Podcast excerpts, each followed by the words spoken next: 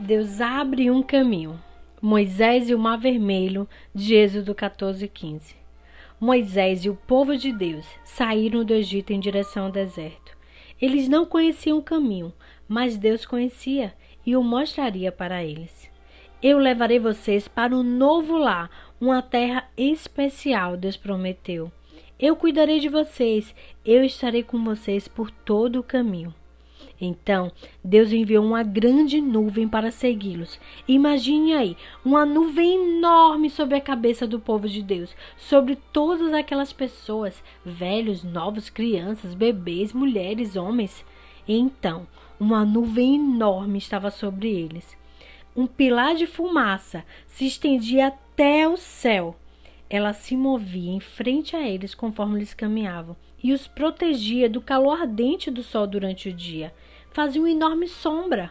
E quando era hora de descansar, de dormir, ela parava. A nuvem parava sobre eles.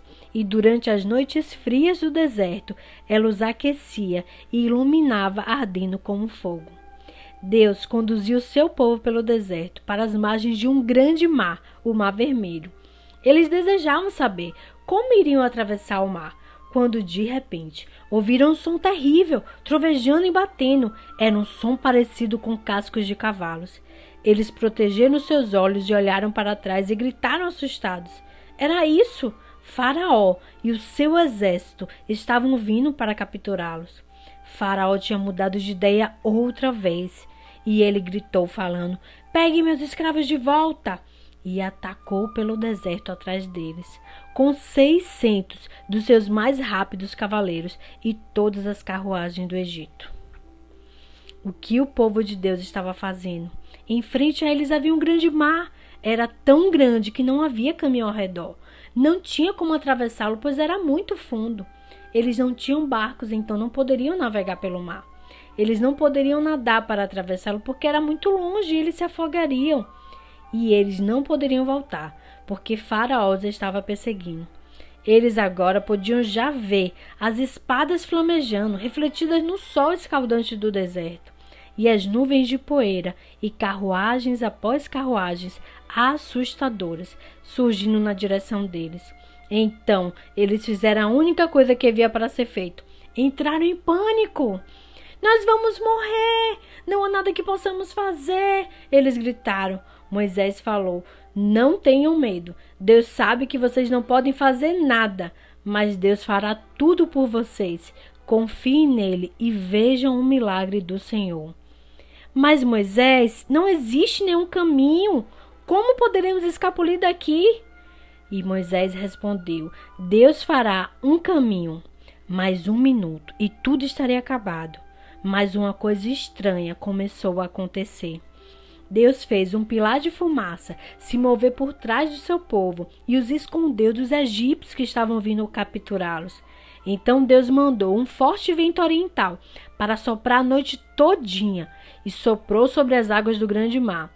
E soprou para a direita, soprou para a esquerda, até que no meio de duas paredes muito altas de água estava exatamente o meio do mar. Um caminho barrento se abriu no meio do povo, no meio do mar vermelho, e o povo de Deus caminhou sobre a terra seca. Deus abriu o mar vermelho. Um milagre incrível que eles se, se lembrariam por toda a vida deles e passariam de gerações para gerações. E eles puderam passar. Imagina só, eu fico até arrepiada só de pensar um mar se abrindo para o povo de Deus passar. E foi assim que Deus os livrou de uma vez das mãos do Faraó. Quando os egípcios tentaram segui-los, as paredes de água caíram por cima deles e os engoliu. O povo de Deus estava salvo. Eles comemoraram, gritaram, cantaram e agradeceram a Deus. Quando não havia mais jeito, Deus fez um caminho. Muitos anos mais tarde, uma vez mais, Deus faria um caminho onde não haveria mais jeito. Desde o princípio, os filhos de Deus tinham corrido e se escondido dele. Deus sabia que seus filhos nunca poderiam ser felizes sem ele, mas eles não poderiam voltar para ele por si próprios, pois eles estavam perdidos. Eles não conheciam o caminho de volta. mas Deus conhecia o caminho e um dia ele iria mostrá-lo. Muitas vezes a gente olha para um lado e para o outro e não vê caminho. E você, mesmo sendo pequeno, você pode orar a Deus e pedir a Ele que mostre o caminho. E Ele vai mostrar para você, para o seu papai, para sua mamãe. Deus ouve a oração e ainda mais das crianças, Deus ouve mais ainda. Ele está atento à sua oração. Se você acha que não tem um caminho para seguir, ore a Deus. Ore a Deus com fé que Ele vai ouvir essa oração. Te vejo no próximo capítulo.